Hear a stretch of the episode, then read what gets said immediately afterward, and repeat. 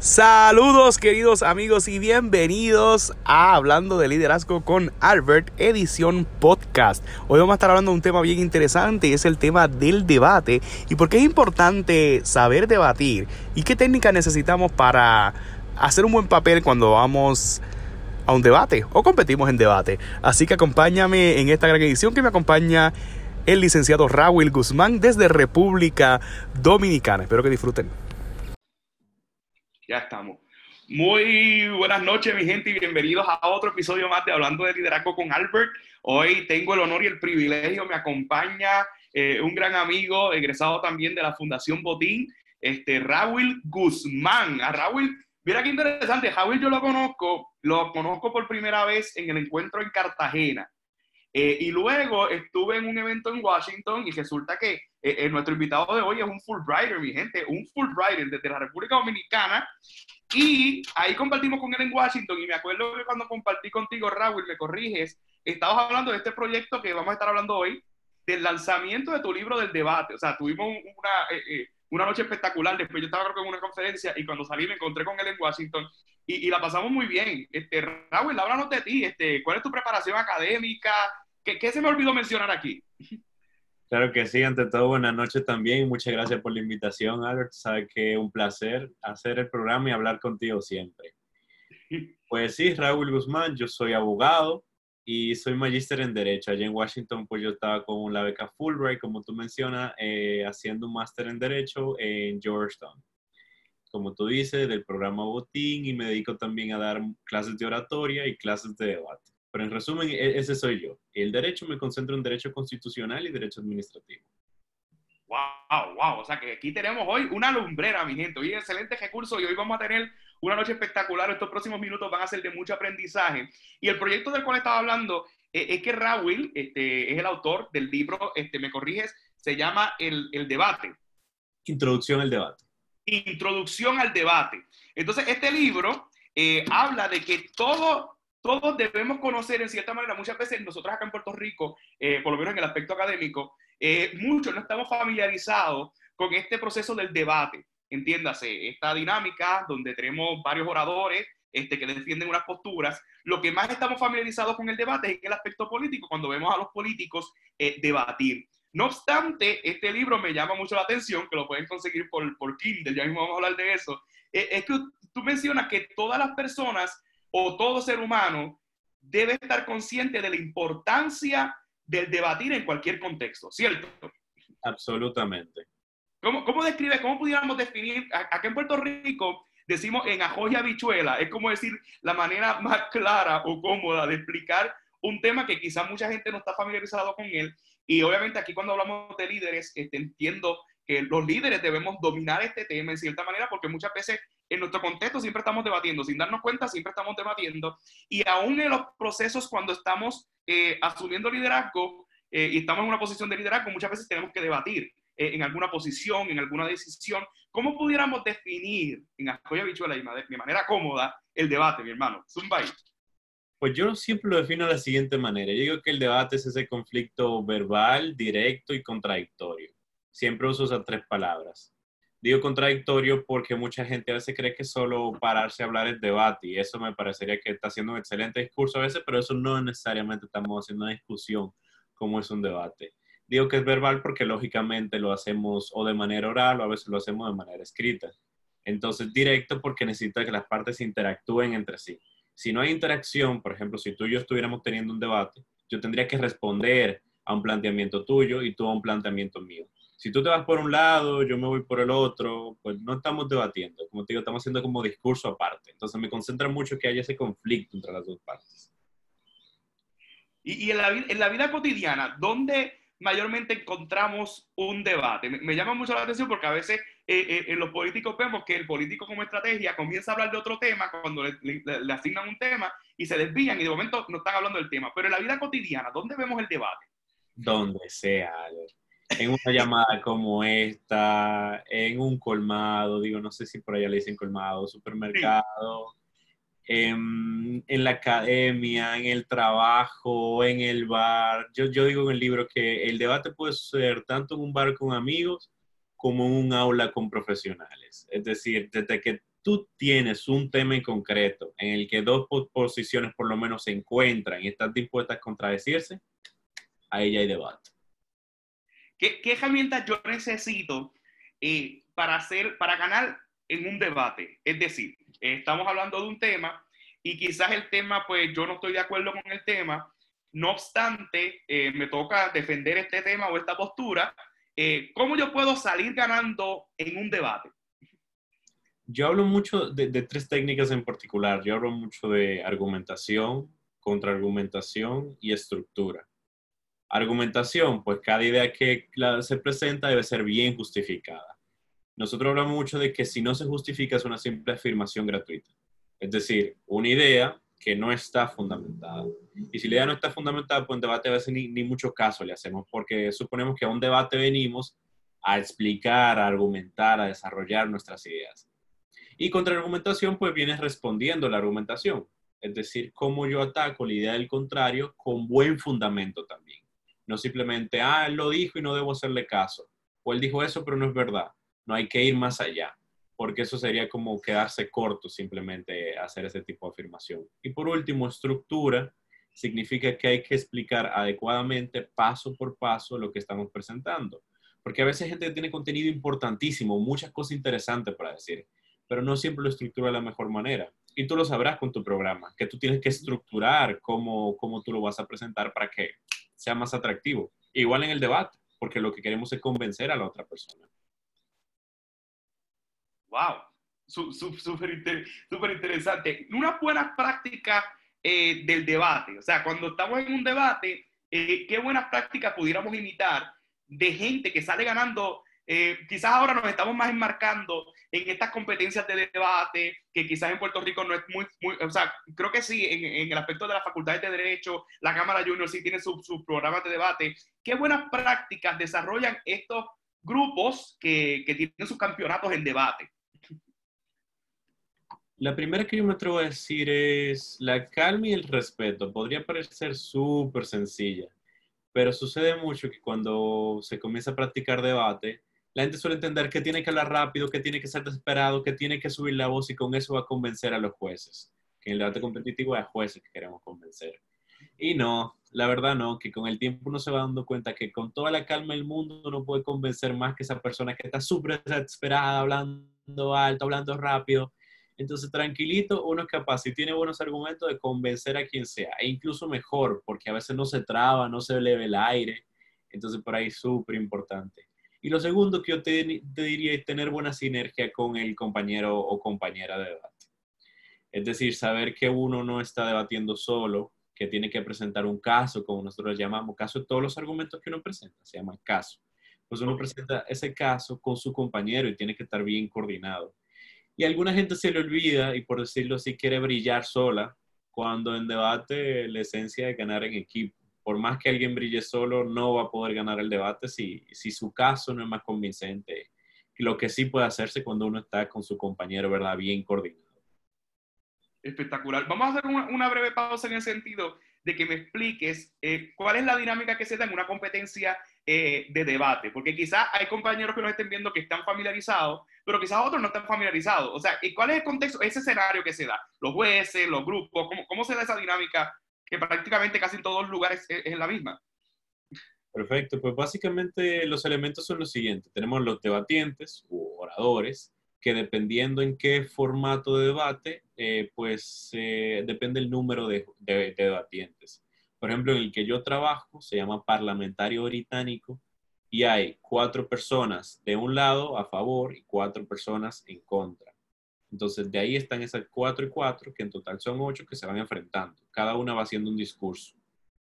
Entonces, hay unos jueces, un panel de jueces, que normalmente son tres, que juzgan quién ganó. Es decir, dentro de esos equipos, quién ganó. Hay otros formatos que son un poquito más sencillos también, que son, por ejemplo, tres contra tres. Pero igual sigue habiendo jueces que evalúan quién ganó el debate. Y siempre con un formato. ¿Qué es formato? Las reglas de juego. Como, yo siempre lo explico con algo sencillo. ¿Cómo tú puedes jugar béisbol sin saber qué es un out o qué es strike? O sin saber cómo se hace una carrera. Lo mismo en, debate. Hay que saber en qué momento se puede presentar un argumento, en qué momento se puede contraargumentar o hacer una pregunta. Entonces, básicamente el formato de debate. Entonces, eh, eh, ¿cómo? Me estás hablando de la argumentación. Eh, muchas veces, eh, en la gran mayoría de estas competencias, eh, te dan a ti el tema antes o durante y te dan tiempo para prepararte. ¿Cómo uno puede colocar sustancia a ese argumento cuando lo va a defender? Y mira, eh, en el formato que yo trabajo, a mí me dan el tema 15 minutos antes de debate. Y a veces es sencillo porque me dan temas que yo más o menos conozco, llevo la carrera entera debatiendo, algo así como deberíamos permitir la reelección presidencial. Pues son cosas que yo la he visto mucho en derecho constitucional y son cosas que uno ve mucho también en la calle cuando habla con sus amigos. No sé cómo será el sistema de Puerto Rico, creo que usted tiene gobernador, pero se puede reelegir, ¿no? Sí, Bueno, pues más o menos aquí- así, así es la dinámica aquí en Dominicana. Pues ese tema uno dice, no, yo lo debato sin problema, porque son cosas que los argumentos uno lo piensa, hay ideas y todo eso. Pero a veces nos ponen cosas mucho más complejas. Como, como te pongo un caso hipotético súper extraño que debatimos una vez. Existe un botón. Tenemos el botoncito. Si uno pulsa el botón, muere una persona al azar en el mundo.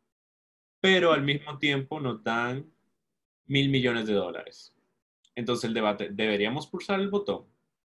Y claro, o sea, ese debate no es tan sencillo como decir, así mato a alguien, así dame el dinero. No, hay que pensar qué vamos a hacer con ese dinero. Entonces el debate se vuelve el valor del dinero con respecto al valor de una vida. Y si de verdad podríamos medir qué es una vida. Y ese tipo de debate filosófico es mucho más, uno no siempre se lo plantea, o sea, uno no se despierta y dice, ay, ¿cuánto vale una vida? En un momento uno se lo habrá pode- podido preguntar, pero entonces esa es la complicación de ese tiempo de preparación. ¿Qué uno hace? Que uno se prepara mucho y lee mucho, de todo. Lee artículos de opinión, de diferen- lee de diferentes periódicos, diferentes ideologías, diferentes países. Entonces, aprende mucho de muchos temas. Yo soy el primero que, un libro de psicología, pues lo leo. Un libro de política, pues se lee, porque así voy aprendiendo mucho de todo. Hay otro formato de debate que sí son un poquito más sencillos, que están el tema un mes antes o dos semanas antes, ya es mucho más fácil preparar el caso.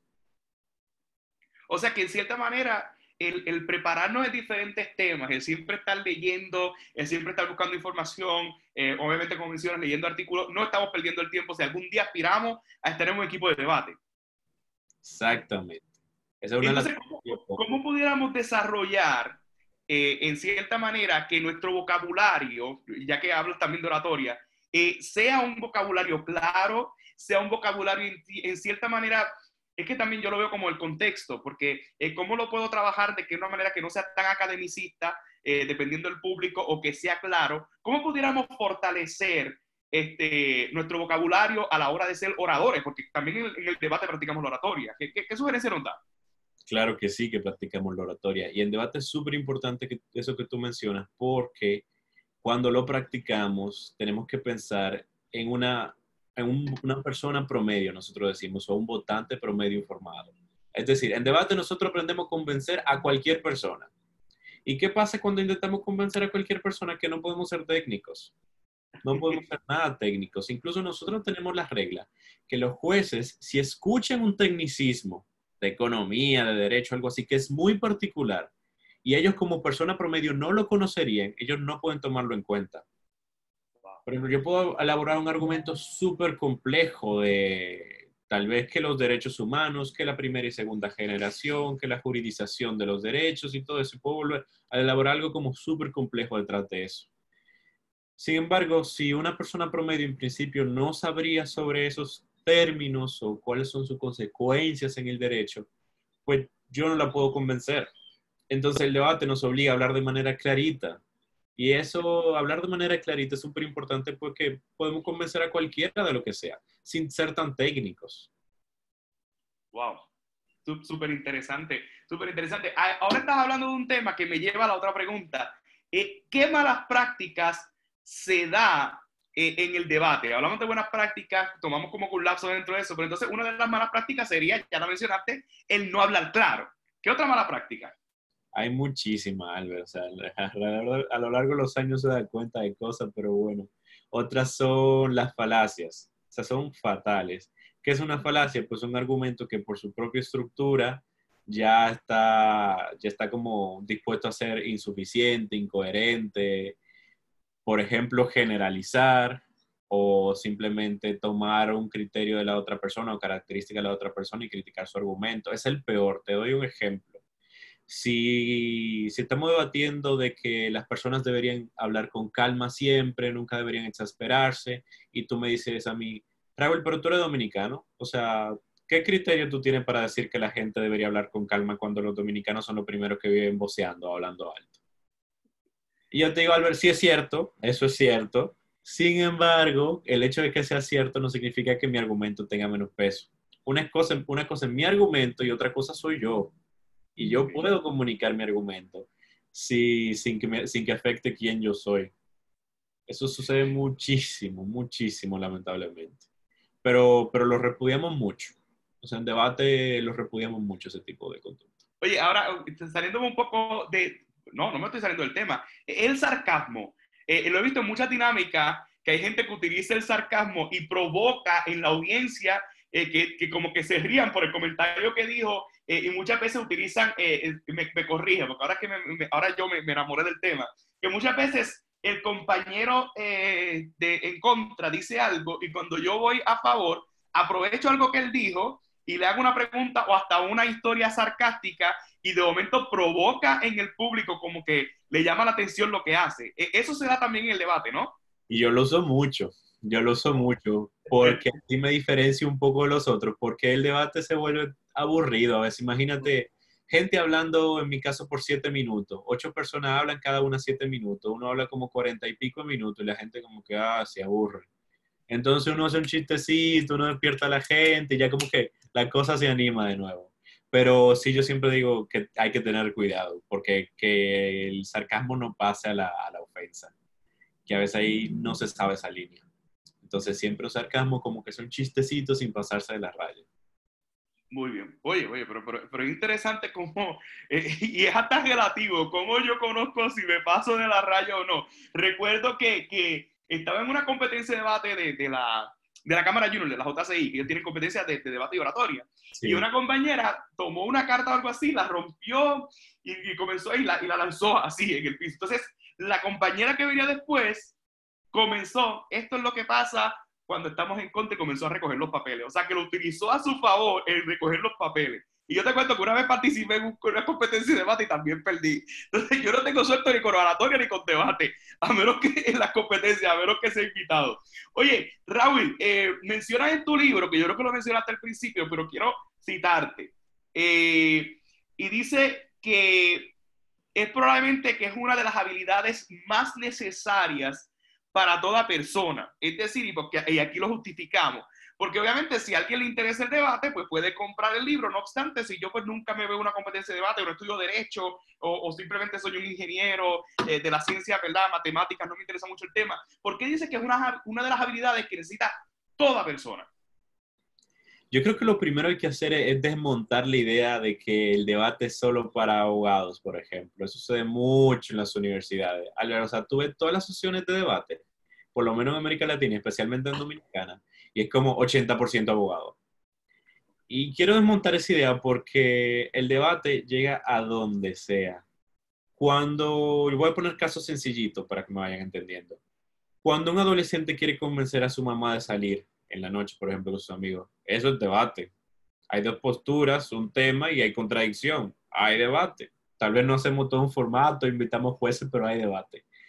Cuando un, especialista en marketing quiere convencer a una empresa de usar una estrategia en particular para vender un producto, eso también es marketing, porque tal vez la empresa no tiene esa misma idea y él quiere convencerlo de llegar a ese punto.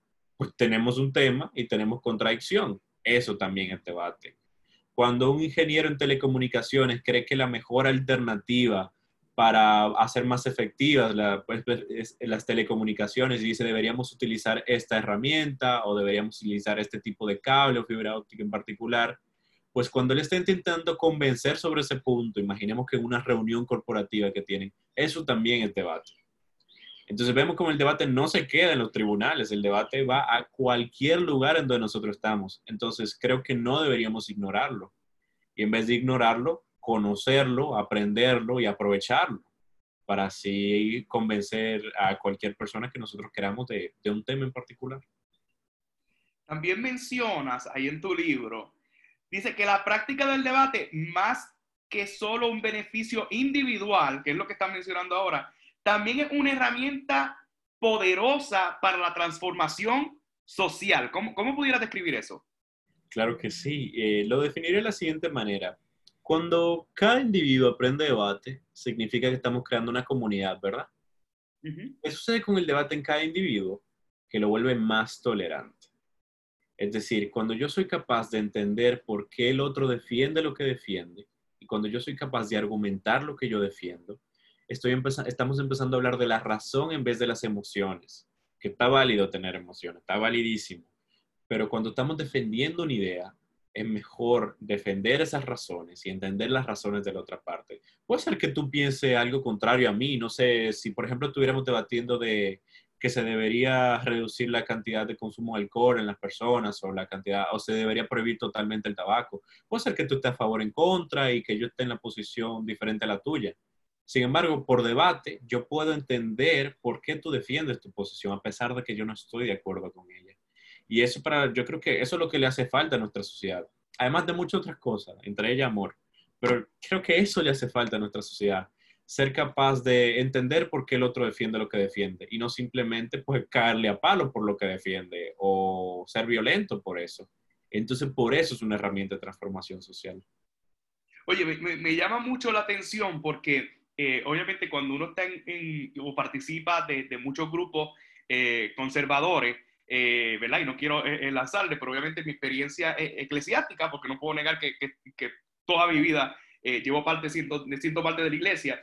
Muchas veces esta dinámica se da mucho en estos grupos, en estos contextos, donde podemos debatir, pero no aceptamos la postura del que está al lado, ni nos ponemos nunca en el sombrero, ni nos ponemos en el lugar del otro, y muchas veces se promueven hasta prácticas, eh, paneles de, conversaciones, donde solamente se defiende una postura y muchas veces no entendemos la postura del otro porque nos quedamos en este círculo hablando de todo lo que ellos están diciendo y no fortalecemos cómo pudiéramos eh, refutar esa postura para poder defender nuestra creencia. Pero cómo en cierta manera pudiéramos, eh, no sé si lo que estoy contestando, eh, desarraigarnos de nuestras posturas o nuestra forma de pensar para poder entender la postura del otro. ¿Cómo, cómo, cómo nos, nos recomiendas para poder Mira, un ejemplo, eh, eh, el tema del aborto es un tema muy este, controversial, eh, pero cuando estamos en, un grupo, pues quizás este, hay unos grupos pro vida y otros grupos que no promueven eso. ¿Cómo uno se puede quitar el, sombrero y ponerlo, ponerse en, uno, en un momento lo apoyo y en otro momento no lo apoyo? ¿Cómo, cómo se da esa dinámica? Al principio esa dinámica es muy difícil, pero lo que solemos hacer en debate es simplemente asignar temas al azar y posiciones al azar por ejemplo, nos dicen, deberíamos crear una unión caribeña, algo así, donde los países del Caribe pues nos unimos, creamos una capital común, una misma moneda, si la idea está, un poco loca, pero un ejemplo, algo así como que no nos esperamos y no sabemos cómo defender. Y que normalmente, por ejemplo, tal vez estaríamos en contra de esa idea, porque que cada país con su soberanía, cada país con su soberanía, su independencia. Entonces, damos la posición al azar ah, Albert, te tocó a favor, Raúl, te tocó en contra. Entonces, ¿qué pasa con eso? Que uno dice, ah, no, es un juego, ¿qué importa? Es un jueguito, esto no va a volver a pasar. No. En la mente de los debatientes se queda la idea de que hay dos posturas y yo no debería decidir una postura antes de estudiarlas. A mí, cuando ahora me dan un tema, en vez de decir, Raúl, ¿tú estás a favor o en contra de esto? Yo digo, me quedo en silencio. Dame un minuto. Claro, porque entonces voy a empezar a generar un debate en mi mente, veo los argumentos en contra, veo los argumentos a favor y luego doy mi opinión. Tú sabes que a la gente a veces cuando le piden una opinión dice, ah, no, a favor. O no, yo estoy súper a favor de eso. Y te dicen, ¿por qué? No sé, pero yo estoy a favor. y tú, bueno, y entonces dice, no, no, yo estoy a favor. Y si te dan todos los argumentos del mundo para convencerte en contra, y dice, no, nadie me va a cambiar a mí. ¿No? Y muchas veces utilizan la postura enmarcadas en la opinión de un líder político. A suponer, el líder político dice que eso está mal y como él lo dice, pues yo sigo lo que él dice. Igual que el cura de la iglesia o el pastor de la iglesia dice que eso está mal, pues yo digo lo que él dice. Porque en la Biblia, entonces a veces muchas veces utilizan, bueno, eh, eh, eh, ahorita estaba viendo un debate en el chat de la iglesia y, y no me atreví a hablar por, por obviamente no crear contienda, pero entonces muchas veces este, hay gente que se enmarca en, en, en quizás en, no buscar más información o tener sustancia, como hablamos al principio, de un argumento. Y entonces, pues no pueden defender el argumento. Entonces, ahí yo creo que la riqueza del debate es el uno observar este punto de vista y este punto de vista, y yo como observador digo, pero espérate, eh, no, sé qué hacer. O sea, que, que yo como público cree confusión. Estamos hablando del mismo tema, ¿no? Exactamente eso. Romper la cámara de eco. Oye, entonces, ¿cómo ves el debate en un futuro? O sea, ¿hacia dónde va el debate? ¿Hacia dónde se dirige? ¿Esto se acabó ya? ¿En un futuro va, va a seguir siendo debate? Pues todo puede salir bien o todo puede salir mal, la verdad. Yo siento que ahora mismo son como dos extremos.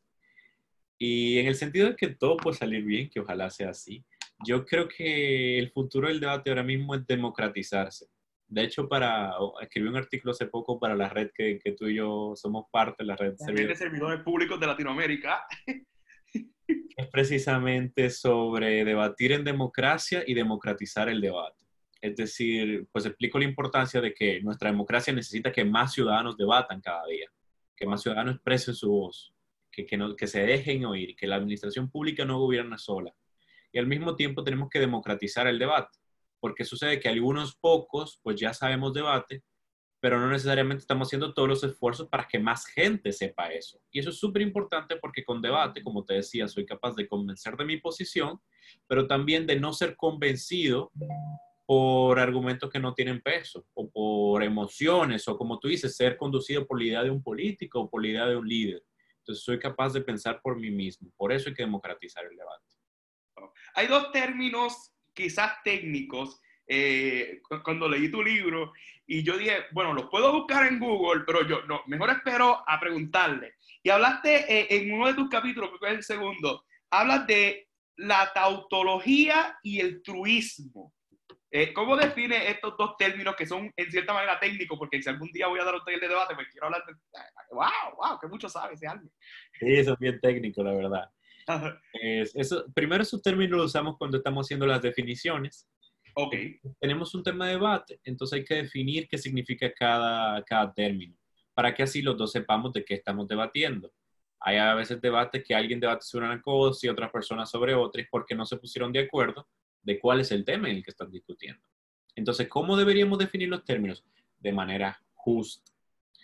Y eso es súper importante porque si estoy debatiendo sobre si deberíamos eh, legalizar o no el aborto o penalizarlo o no, dependiendo del país que nos encontremos, sería injusto definir aborto como el asesinato, por ejemplo, el asesinato de una vida humana. Porque si lo defino así, pues entonces ya el debate está a favor de un lado y beneficia demasiado a un lado. Y entonces ahí vienen los truismos y ahí viene la tautología. ¿Qué sucede con la tautología? Pues yo defino una manera que simplemente reformulo el término que estoy definiendo. Por ejemplo, yo simplemente digo que algo, ¿verdad? Un término, y lo utilizo con, con otras palabras, entonces no luego fundamentarlo bien. El mismo ejemplo que, que te doy como el aborto, por ejemplo, yo tengo un ejemplo aquí, me voy a permitir leerlo. Sí, yo defino el aborto como aquella conducta criminal que implica la terminación voluntaria del embarazo mediante la expulsión del feto del útero materno sin que pueda sobrevivir. ¿Quién puede debatir eso, Álvaro? O sea, ya no hay debate. Si tú estás diciendo que es un asesinato, que acaba la vida humana, que está mal, que es una conducta criminal, ahí no hay debate. Hay que generar una definición mucho más justa. En cambio, lo que sucede con los truismos es que pues define con otros términos eh, una palabra en particular, pero que igual es súper difícil de batir. Aquí te tengo otro ejemplo. Esta casa prohibiría la pornografía más nociva y definimos la pornografía más nociva como aquella que necesariamente tiene menores de edad. ¿Cómo justificamos eso? ¿Cómo debatimos en contra de eso, Albert? O sea, en nuestro contexto, ¿cómo defendemos la pornografía infantil? Pues obviamente que, que, no, que no podríamos defenderla. Es demasiado difícil. Digo yo, qué bueno, ¿no? Pero nosotros, ¿verdad? Estamos abiertos al debate generalmente, pero hay ciertas cositas que, que nos cerramos el debate por entender que son principios básicos de la convivencia en, sociedad. Exacto. ¿Cómo, ¿Cómo, describes tu experiencia en el debate, ¿cuándo fue la primera vez que te introduciste al debate? Eh, bueno, eh, obviamente de una manera formal, y cuando te diste cuenta, esto es lo mío, a esto me voy a dedicar, y de cierta manera, eh, obviamente te dedicaste al derecho y ahora escribir un libro. ¿Dónde comienza esta pasión por el debate de Raúl? por ahí hace ocho años, pues vino una argentina a República Dominicana, se llama Mirta Aguirre, y pues ella decidió promover el debate aquí y por pura casualidad del mundo decidió hacer el curso de la ciudad donde yo soy, se llama Moca. De hecho, en Puerto Rico creo que hay una Moca también. Sí. Pues yo dije, me anoto el curso, no, no hay nada, ¿verdad? Eran domingos, así que fresh, normal, vamos a coger el curso. Y de ahí pues, pues fue excelente, fui aprendiendo, pero yo digo que la pasión de verdad yo la tomé cuando empecé a perder debates. Oh.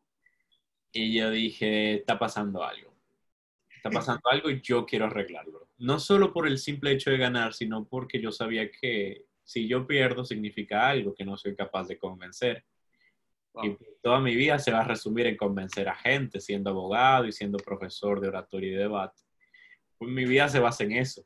Entonces, lo mínimo que yo puedo hacer, si no tengo el don, adquirir la habilidad. La habilidad. Y entonces ahí, pues ya ha sido una historia de, de amor y desamor, porque también ha habido altos y bajos a lo largo de estos ocho años, pero muchas cosas bonitas, sobre todo cuando lo mejor, cuando uno enseña debate y cuando uno ve cómo las personas evolucionan. Y no solo que me vuelvo más capaz de convencer, sino que veo que hay gente que, que está mejorando su capacidad de argumentación, personas que tal vez no eran capaces de hacer un solo argumento, lo explican de maravilla. Sí, y hay un dicho que dice que se aprende enseñando, y yo creo que tu experiencia eh, más allá de la práctica del debate, el mero hecho de enseñar a debatir te ha ayudado a fortalecer esas habilidades o destrezas, ¿no? Totalmente de acuerdo, totalmente de acuerdo. Interesante. Eh, eh, ¿Alguna anécdota, ahora que hablaste de los altos y bajos en el debate, cuéntanos de alguna experiencia que tuviste que, que estuvo medio loca, que la recuerdas para siempre, alguna experiencia que tuviste en alguna competencia de debate.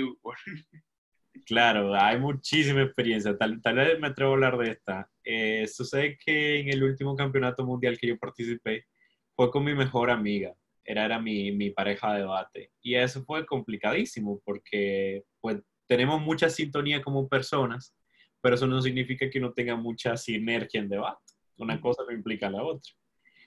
Y sucede que eran en total nueve rondas, pero a partir de la cuarta ronda ya uno se va dando cuenta de, que si uno pasa o no pasa, ya como uno dice, eh, ya voy o no voy. Y en esa competencia, pues había una competencia de debate y una competencia de oratoria, las dos cosas. y en la competencia de debate íbamos mal, la verdad. Y no, no pensaba que, nos iba a ir así, o sea, pensábamos que, iba a, que iba a ir mejor. Pero bueno, eso pasa. Y pues yo entonces me empiezo a poner triste se poner triste y yo digo, Lee, pero ella se llama Josly, y le digo, Josly, estamos representando el país, no es que si nosotros perdemos, que el país está perdiendo. Y empecé a poner triste, muy nacionalista, muy patriótico. Y entonces la quinta ronda pues no va súper mal y ya fue como que we are dead, ya no, definitivamente no, no va a pasar nada. Ya me dice, ok, se pone seria, me dice, ok, ponte todo lo triste que tú quieras, voy a hablar un poquito dominicano para imitarla, ponte todo lo triste que tú quieras pero tú vas a ganar la competencia oratoria. Pierde todo lo debate, como tú quieras, como sea, pero aquí no nos vamos sin nada. Entonces eso me causa mucha gracia porque fue la actitud de que, ok, lo que tú quieras, pero hay que llevar algo para la casa. Y bueno, al final sí se pudo. Sí se pudo. Ahí gané el campeonato mundial de discursos, pero la competencia oratoria no fue fatal, Albert. No fue fatal.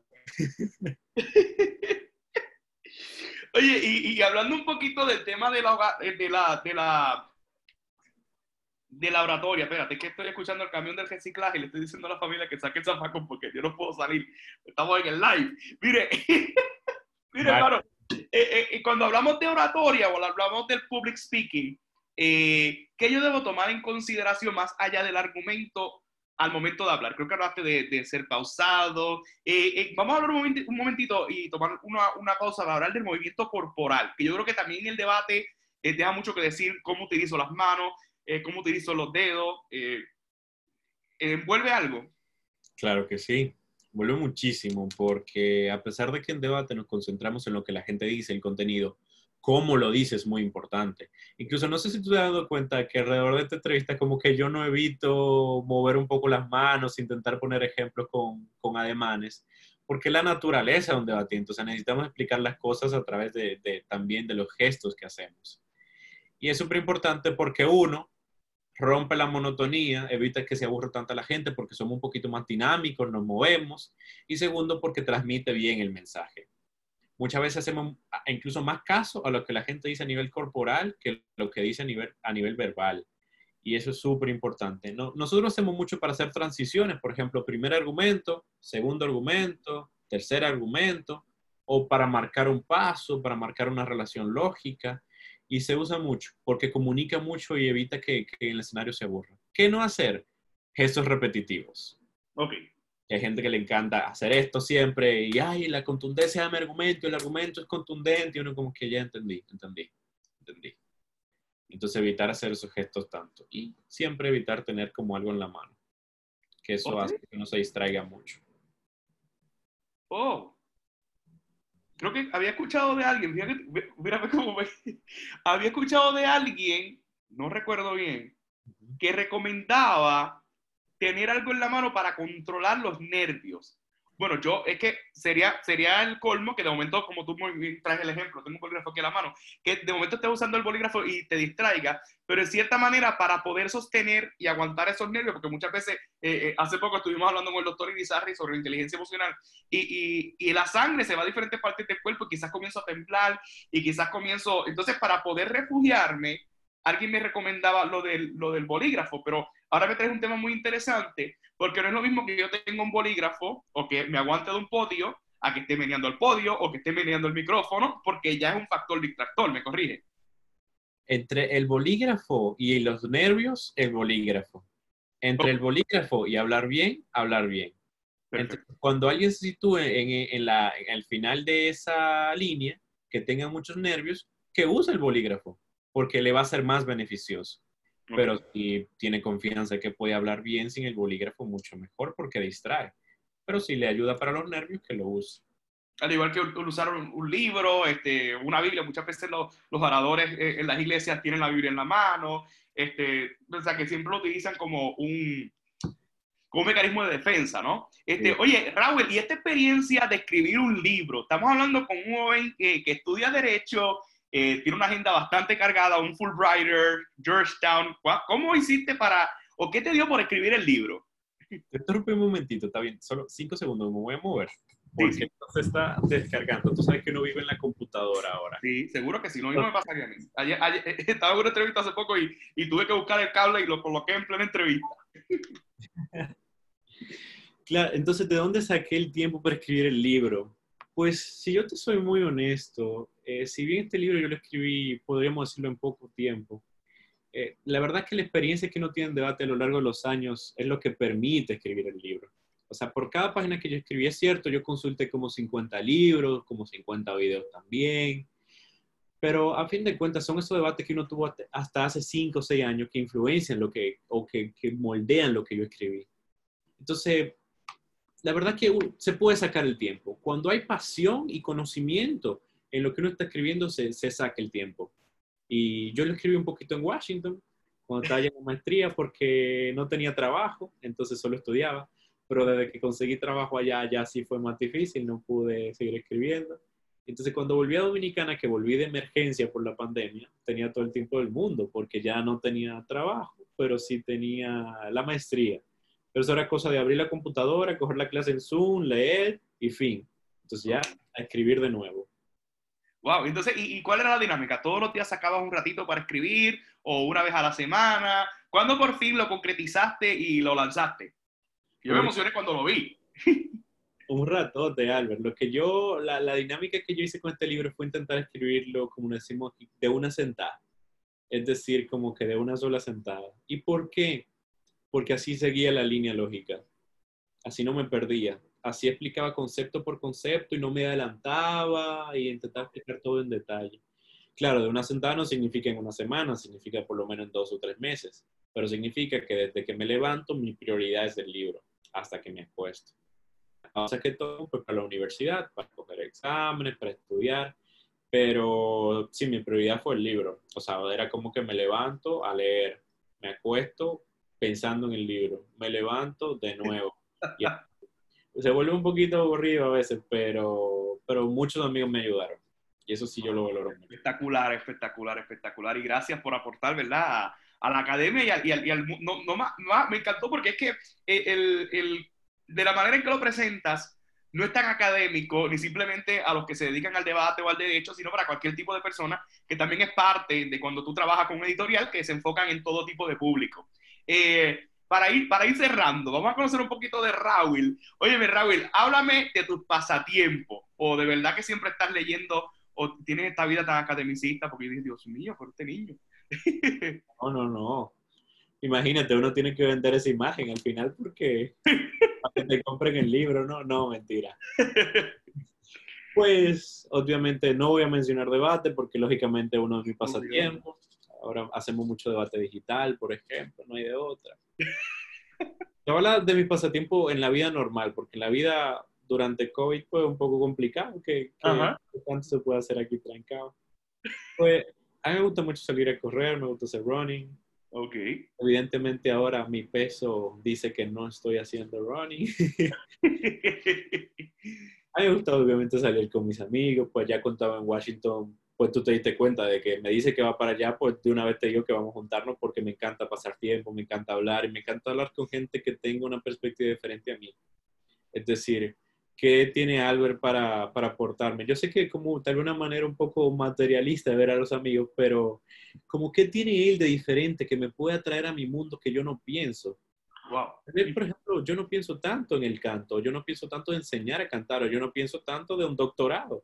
Pues todas esas tres cosas que tú tienes me, me sirven como para pensar en algo diferente. No es que yo me voy a volver científico de la noche a la mañana, pero pienso en algo diferente a lo que yo siempre pienso, que en este caso debate. Y déjame ver qué más me gusta hacer serie. Evidentemente que me encanta ver serie, yo creo que a todos. El Netflix. Sí, de la serie de, Netflix, ¿Qué, ¿Qué, serie estás viendo? ¿Qué serie recomiendas? ¿Cuál es tu favorita? Ahora yo estoy viendo dos. Una se llama The Politician, que ah, sí, sí, sí, la vi, la vi. Muy, muy, muy pues estadounidense, pero, pero está muy chévere. Porque me gusta esa serie que, que hablan, eh, que en el fondo son un tema interesante, pero lo tratan como con mucho chiste, con mucha broma. Ajá, como una cotidianidad. Exacto. Porque es demasiado complejo, documental, entonces, soy sincero, no me gusta tanto. Porque como tú dices, oh. que le dedico tiempo a la academia, pues entonces cuando quiero coger los chiles, coger los chiles en serio. Exacto. Y otra buenísima, te la recomiendo, se llama Coisa Mais Linda. Que como Coisa cosa... Mais Linda, eso es de brasileira. Mismo, sí. ¿Y, está en Netflix? Sí, está en Netflix. Buenísima. Voy a ver, voy a ver. feminista es muy bueno también. Perfecto, qué espectacular. Mira, Raúl, para ir cerrando, ¿dónde la gente puede conseguir tu libro? Si alguien quiere algún taller en línea o te quieren invitar a su país y lo estamos viendo después que se acabó la pandemia, eh, ¿dónde la gente te puede conseguir? El libro ahora está, mismo, está ahora mismo disponible en Amazon Kindle y también en Apple iBooks, es decir, oh. de manera virtual. Eh, al mismo precio, en ambos casos, el mismo formato, son 8 dólares, exactamente el mismo contenido. ¿Cuántas páginas tiene? de manera virtual tiene como, o sea, si lo calcularíamos a versión física, yo diría que serían como 200 páginas de un libro tradicional, más o menos. perfecto. O sea, que es un manual, tampoco es tan, tan complicado, o sea, que de una sentada lo lee. Exacto, es algo digerible. Lo que me importa siempre es que lo lleven a la práctica, entonces por eso no es nada demasiado complejo. Por eso, introducción al debate. y sobre las clases, pues yo te propongo lo siguiente. Si hay alguien que pues está viendo nuestro video hay un formulario que yo tengo en todas mis redes sociales que se llama Linktree. O sea, uno entra a un link que está en mi Instagram, en mi Twitter y mi Facebook y que abajo dice aplicar para una masterclass. Que un formulario que yo tengo que de quien compra y me manda un comprobante del libro, pues aplica para esa masterclass directamente conmigo. Es decir, una clase privada uno a uno por dos horas de cualquier tema del libro que desee. Entonces, en principio eso se desarrolla, pero yo te propongo lo siguiente. Quien sea que esté viendo esto y aclare en el formulario, lo vi en este programa, ah. pues estoy dispuesto a darle la clase. La primera persona. Y hablando de liderazgo con Albert. Exacto, pero que me lo ponga así, directamente. Muy bien. Y en ese caso, pues yo estoy dispuesto a darle la clase. No, espectacular, espectacular, espectacular, porque obviamente tienes que comprar el libro, no es que te van a, regalar, sino que te van a dar la clase, que yo creo que es una dinámica bien interesante porque el, no es lo mismo cuando uno lee un libro de un actor desconocido o que sí lo conoce por una biografía, a cuando ya uno guarda una relación con la persona, porque la dinámica de que pude leer, por lo menos para prepararme para esta entrevista, de leer por lo menos tres capítulos, este, me encantó porque sentía que estaba hablando con Raúl, a Raúl yo lo conozco y la experiencia es otra.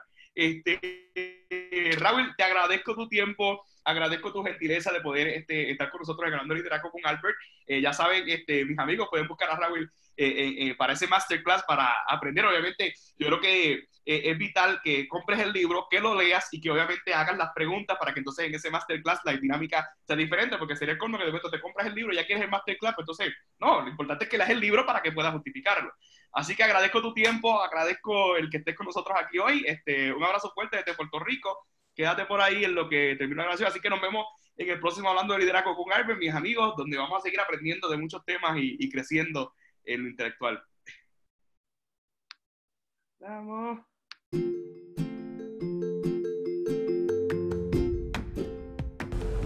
Muchas gracias por acompañarnos en esta edición de Hablando de Liderazgo con Albert y licenciado Raúl Guzmán. Excelente recurso eh, y mucho conocimiento que tenemos. Así que te quiero recordar que nos puedes seguir a través de nuestras redes sociales, a través de Instagram, Albert787, a través de Facebook, Albert Troche, o a través de nuestro canal en YouTube, donde puedes también ver esta entrevista en nuestro canal Albert Troche TV. Gracias por acompañarnos y será hasta la próxima.